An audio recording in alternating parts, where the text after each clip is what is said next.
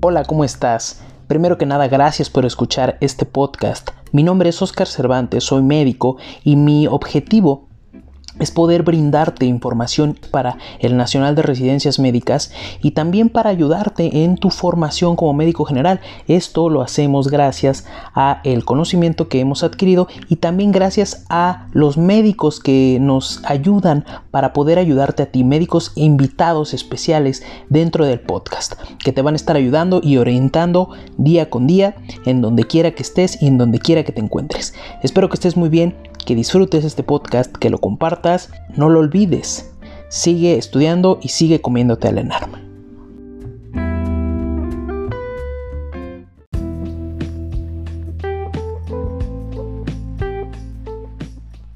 Hola, ¿cómo están? Eh, vamos a ver el, tema de tuberculosis de una, de una forma resumida, ¿ok? Principalmente el, organismo que está involucrado es Mycobacterium tuberculosis. En este caso, este, este Mycobacterium es una célula o es un microorganismo intracelular obligado aerobio estricto. ¿Ok? Esto es importante porque, porque va a buscar sitios con alta cantidad de oxígeno para poder proliferar. Como se contagia por medio de microgotas e inhalación, este, con una exposición continua de, las, de las microgotas, ¿no? En pacientes que ya tengan la enfermedad, principalmente activa, obviamente. En este caso, puede causar signos y síntomas con daño estructural simplemente en la, o bueno, más bien en lugar de simplemente, solamente en la fase activa. Existen tres fases. Fase de infección, fase latente y fase activa. La infección es cuando llega a nuestro organismo, a los pulmones, y principalmente se aloja a nivel de los lóbulos eh, inferiores. Ahora, cuando está eh, a, nivel de, a nivel pulmonar, a nivel inferior, empieza a generar un mecanismo por medio de todas las células proinflamatorias, empiezan a generar un mecanismo de encapsulamiento, por así decirlo, por medio de los macrófagos, y esto genera una necrosis y posteriormente una calcificación a nivel periliar. Esto se le conoce como un foco de Gón pero un complejo de arranque es cuando ya se unen a esto una linfadenitis a nivel mediastínica. Entonces cuando ya tenemos linfadenitis, necrosis, calcificación, todo esto ya es un complejo de arranque y es completamente sintomático, ¿no? Es la primera infección. Ahora, posterior a esto sigue una fase latente. La fase latente es asintomática, como su nombre lo dice, como lo sabemos. Sin embargo, se puede, eh, digamos que, cribar o diagnosticar por medio de la prueba de la tuberculina, PPD, que sabemos este, cómo, se, cómo se activa una intradermorreacción eh, con, esta prueba, ¿no? Eh, ¿Cómo vamos a saber que tenemos esta intradermorreacción positiva? Por medio de tres medidas, principalmente en pacientes que no tienen factores de riesgo. Todos los pacientes que no tengan factores de riesgo son arriba de 15 milímetros. Si la intradermorreacción es más de 15 milímetros, hay que pensar en que posiblemente haya infección con tuberculosis y este, se tiene que mandar a realizar una radiografía de tórax para descartar una infección activa. En pacientes que tengan más de 10 milímetros, pero que estos pacientes sean con factores de riesgo como tú, como yo, todos los, los médicos, enfermeras, gente que tiene factores de riesgo, gente que convive con pacientes con tuberculosis, de más de 10 milímetros, un PPD también se tiene que descartar una infección activa. Y en pacientes que tengan inmunosupresión, VIH confirmado o SIDA, ¿no? Por ejemplo, este, que usen corticoides, que sean menores de 5 años y ellos tengan una intradermorreacción de, de más, perdón, de 5 milímetros. En este caso, pues obviamente es altamente, este, pues que te, te, alerta a que existe ya la infección eh, en estos pacientes. Y también se le tiene que pedir una radiografía de tórax de entrada para descartar una infección activa. Ahora, eh, como ya sabes, y si no sabes, te lo digo, el, VIH, SIDA, prácticamente eh, tuberculosis es una enfermedad definitoria de SIDA, ¿no? Y el VIH va de la mano con, con la tuberculosis. Entonces hay que pensar ante síntomas que vamos a ver un poquito más adelante, de síntomas respiratorios crónicos de tos, de expectoración de más de tres semanas, un paciente con VIH con inmunosupresión, hay que pensar de entrada en tuberculosis. Y bueno, la tuberculina también mencionan que solamente es un indicativo en la infección latente, ¿ok? No es el estándar de oro, no es, es la, el diagnóstico más eficiente que tenemos. Existen otros que los vamos a mencionar en un momento más, entonces solamente indicativo de infección latente. Ahora, de infección activa, como ya les había mencionado, es cuando se presentan signos y síntomas con daño estructural. En este caso, se genera una adenopatía ilear más un infiltrado, ¿ok? Esto ya te habla de un probable diagnóstico. Y mencionan también que es un peor pronóstico en, los niños porque pues se puede generar una necrosis de una manera más fácil. En este caso también existen factores de riesgo como ya te los mencioné anteriormente que es VIH, corticoides, enfermedades reumáticas, reumatológicas, este, diabetes mellitus descompensada, los, diabetes, eh, los diabéticos perdón, que tienen una, una enfermedad descompensada también tienen un alto, una alta probabilidad de generar una tuberculosis, principalmente tuberculosis activa. Dentro de eh, lo que te mencionaba es que el, foco como tal a nivel pulmonar va a estar siendo asimétrico, va, se va a encontrar principalmente a nivel eh, subapical, van a ser focos gaseosos o por liquefacción. Eh, digamos que va a tener un relleno cremosito, por así decirlo, en donde esos focos por liquefacción se van a, ver afectados. ¿Por qué? Porque los múltiples caminos de, citocinas, las activaciones de citocinas, de macrófagos, la migración de macrófagos, todos los macrófagos que tienen encapsulados a Mycobacterium, empieza a haber una guerra completamente ahí y se empieza a destruir todo el tejido a ese nivel, ¿no? Y eso, obviamente, la liquefacción hace que haya una proliferación de los bacilos y esos bacilos van a estar siendo expulsados cuando el paciente tose. Y pues es la infección activa es cuando hay una mayor prevalencia o cuando hay un mayor riesgo eh, en lugar de prevalencia, cuando hay un mayor riesgo de, este, de la infección hacia otras personas. Ahora, la clínica. Para hablarte de la clínica, es importante que veamos si el paciente tiene eh, unas defensas disminuidas o a nivel inmunológico se encuentre inmunodeprimido que puede tener desnutrición, diabetes descompensada, como te lo mencionaba, tabaquismo, este, neoplasias, VIH, eh, alguna enfermedad reumatológica. ¿Cuál es la clínica? Tos, y expectoración. Pero no es una tos y expectoración que nada más te dura dos días, tres días. Es una expectoración, una tos crónica, en donde menciona la guía de práctica clínica, si mal no recuerdo, que son más de tres semanas. Cuando son más de una tos de más de tres semanas de evolución, es indicativo de que te puede hacer pensar un poquito más en, en esta enfermedad, ¿no? Además de que la tuberculosis es ampliamente conocida y es muy, muy frecuente en nuestro país. Otro de los síntomas puede ser anorexia, pérdida de peso, de más de 10, 15 kilos en algunos meses, diaforesis nocturna. Todo esto conjuntado es como te puede venir un caso clínico. Entonces, si tú piensas en, cómo, puedes diferenciar ¿no? una enfermedad tal vez intersticial o tal vez una neumonía o tal vez una tuberculosis, si tienes estos datos principalmente, eh, deberías de pensar más en una tuberculosis. Tos, expectoración crónica de más de tres semanas, anorexia, pérdida de peso, diaforesis nocturna y algún eh, antecedente como de los que ya te mencioné anteriormente. Ahora, este, a nivel de, de las lesiones que van a estar presentándose, hay uno que se llama, bueno, que se denomina tuberculoma, que se denomina como una, una fase de resolución que va a presentar una calcificación podemos tener diferentes signos o patrones, por así decirlo, a nivel radiográfico, en donde vamos a tener un foco gaseoso, en donde el foco gaseoso una vez que se empieza a degradar todo este todo este desmadre a nivel pulmonar, ese foco gaseoso va a estar generando que los macrófagos este, pues ya no puedan contener la infección ahí y los vacilos estén volando para todos lados, ¿no? Este, y esto es importante, ¿por qué? Porque una vez que ya se deja de contener la infección, vamos a tener eh, infecciones diseminadas. Entonces un foco gaseoso que puede también generar, dar paso a una caverna apical y esto, este, la caverna apical pues es clásica de, a, nivel, eh, a nivel radiológico, ¿no? Entonces el complejo de GON, que ya te lo había mencionado antes, es un complejo de GON es cuando tenemos neumonitis más linfangitis más adenitis.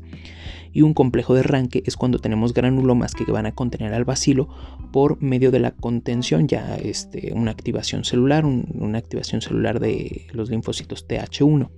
Entonces es un complejo de, de un complejo de GON.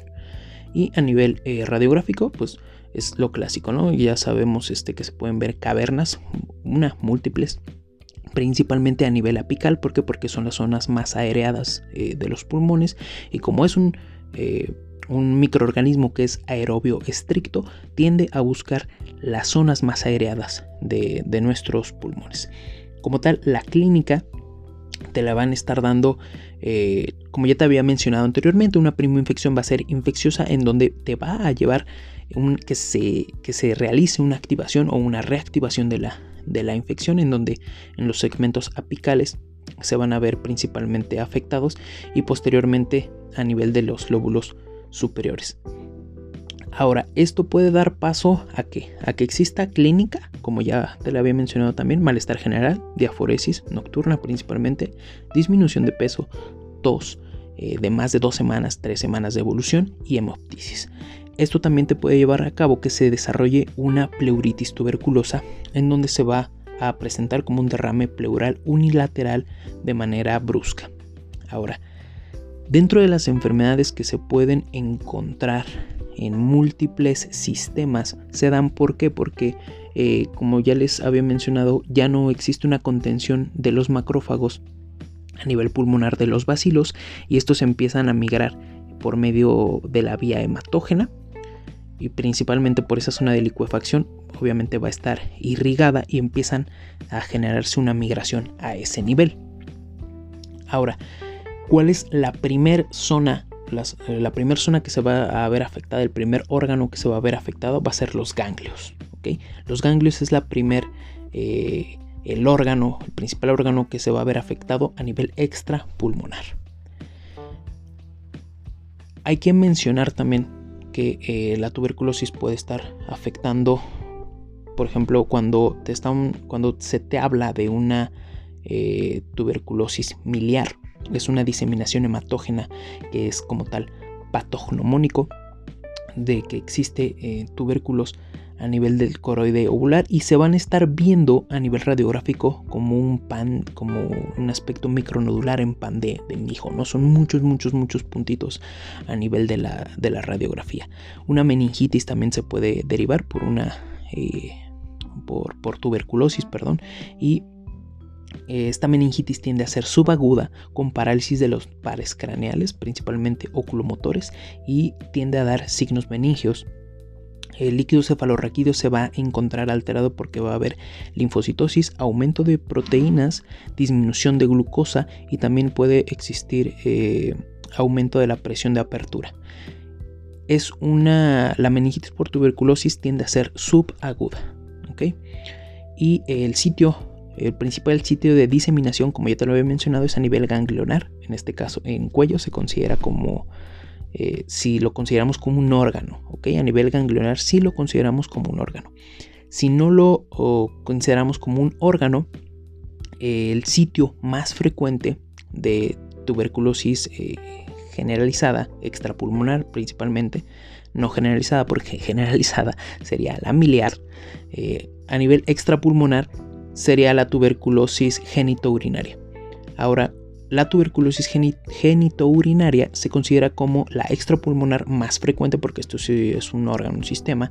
Este, es la más frecuente y en este caso eh, llega a presentarse piuria estéril, hematuria, tiende a ser más común en hombres y en los hombres eh, llega a generar esterilidad por una estenosis uretral y pues también llega a generar un síndrome cístico. También puede afectar la tuberculosis a nivel óseo generando una espondilitis en donde va a estar generando eh, una alteración de los cuerpos vertebrales con aplastamiento y se va a denominar como enfermedad o mal de Pot. también puede generar una pericarditis. En este caso, la pericarditis va a ser eh, generada por contigüidad y también este, puede afectar al sistema cardiovascular. En cuanto al tratamiento, ya te hablé qué es, cómo se relaciona, cómo es la clínica, pero vamos a platicar un poquito del tratamiento. El tratamiento van a ser prácticamente dos eh, esquemas. Uno es eh, un esquema eh, en fase intensiva y un esquema en fase crónica. El tratamiento en sí va a durar seis meses.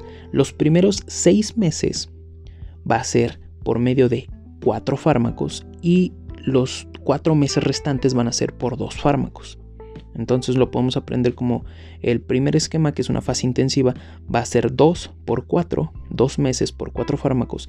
Y los segundo, la segunda fase, que serían los 4 meses restantes, serían 4 meses por 2, 4 por 2, 4 meses por 2 fármacos. ¿Cuáles son los 4 fármacos que se dan en la fase intensiva de los primeros dos meses es isonicida, rifampicina, piracinamida y etambutol, que seguramente ya te lo sabes, que seguramente ya, ya los viste desde cuarto, quinto, sexto, no me acuerdo cuando se ve eh, tuberculosis por primera vez en la carrera. Y seguramente ya los he escuchado mucho, ¿no? Pero eh, específicamente para, para el ENAR, no nada más te van a decir, oye, ¿cuál es el, tratamiento? ¿no? ¿Qué, le damos a un paciente que tiene tuberculosis? Este, ¿Le damos isoniazida? ¿Le, damos rifampicina? En México, eh, este tratamiento no se vende. El tratamiento es gratuito y prácticamente se da en cualquier centro de salud. Es, no sé si lo has visto, es una pastillota de este, enorme, es una pastilla enorme roja. Y este y en sí como tal es un tratamiento estrictamente eh, supervisado. ¿Por qué? Porque la principal el principal método para que falle este tratamiento o la principal causa para que falle este tratamiento es que no tiene un buen apego. El hecho de que el paciente no tenga un buen apego al tratamiento es la principal causa de falla del tratamiento de la tuberculosis y también te puede llevar hacia una tuberculosis resistente. Entonces, eh, es un medicamento gratuito, viene junto, vienen los cuatro principalmente, este, isonicida, rifampicina, piracinamida y etambutol, aunque también por ahí se conocen algunos otros fármacos como streptomicina, ¿no? En, algunos casos, pero hablándote específicamente de estos cuatro, ¿qué, ¿qué es lo que te pueden preguntar principalmente? Vamos a ver uno por uno. La isoniazida es el tratamiento de base este caso, la isoniazida es un bactericida que va a estar inhibiendo los ácidos micólicos y nucleicos. Y también en, algunos, eh, en alguna literatura también lo consideran como bacteriostático, que tiene algunas funciones bacteriostáticas, pero es principalmente bactericida. Dentro de los efectos adversos que les encanta preguntar efectos adversos del tratamiento eh, acortado, del tratamiento estrictamente supervisado, que es el TAES o estos cuatro, efectos adversos de la isoniazida es eh, un que tiene ese hepatotóxico que tiende a generar neuropatía periférica. Es el único de todos que tiende a generar neuropatía periférica y anemia. Entonces, apréndete que es hepatotóxico y que es el único que genera neuropatía periférica, ¿ok? La isoniazida. Vamos a ver el otro que es la rifampicina, que también es el tratamiento de base, que también es un bactericida, pero la rifampicina va a estar inhibiendo la síntesis de RNA por medio del citocromo P450.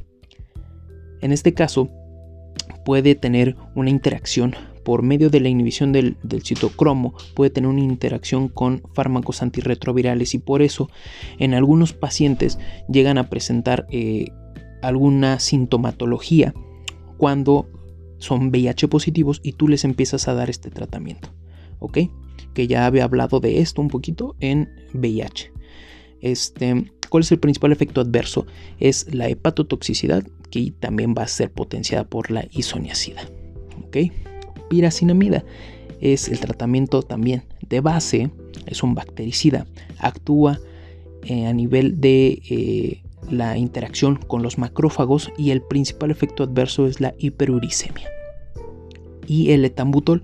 En este caso se da porque para inhibir la resistencia bacteriana y porque se considera como un eh, bacterio estático o un tubérculo estático, si se puede denominar así, pero es un bacterio estático, ¿no? Este, el etambutol, va a estar inhibiendo la síntesis de la pared celular y em, disminuye eh, las dosis bueno, más bien disminuye su eficacia en pacientes que tienen insuficiencia renal.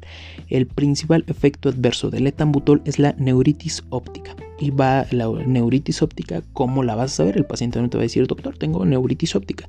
La neuritis óptica se sabe que es neuritis óptica porque va a estar eh, viéndose alterada la percepción de los colores. el paciente te dice que el rojo ya no lo ve rojo, que el verde ya no lo ve verde, que el morado ya no lo ve morado. Eso te puede orientar más a que sea una neuritis óptica. Y eh, vamos a ver algunas cositas que son como eh, importantes, considero.